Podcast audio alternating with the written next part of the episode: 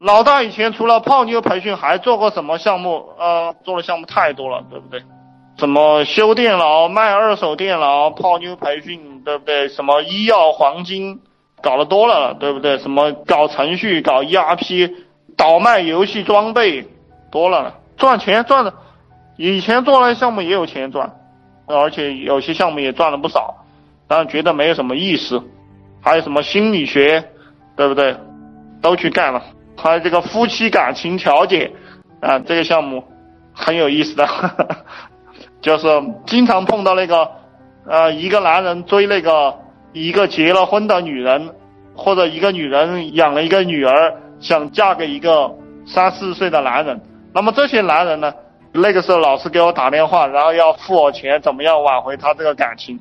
那怎么样挽回他这个大龄离婚妈妈的感情？就这些人也是很可怜的。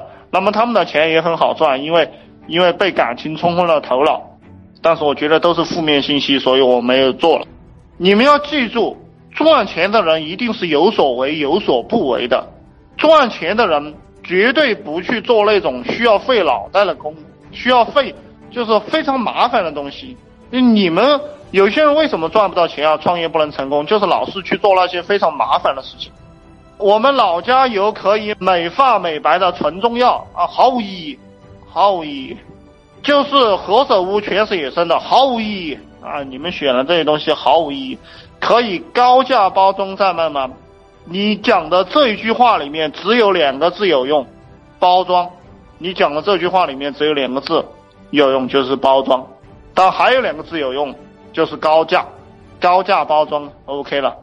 那么我以前碰到一个老板，一年大概能赚个七八百万啊，嗯，应该是我还在读大学的时候，差不多有十年时间了。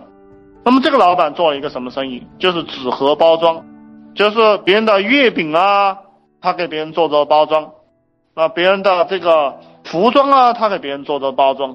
然后他的所有的产品，他的一个工厂只有几台机器，然后就是一些纸盒子，然后就能赚到七八百万了一年，然后大概。大概有十几个那个云南、贵州、河南来的那种农村上的孩子，初中生，对不对？中专生，然后他带着这一帮人就能赚七八百万了。他为什么能赚这么多钱？就是他领悟了包装和高价这两个字。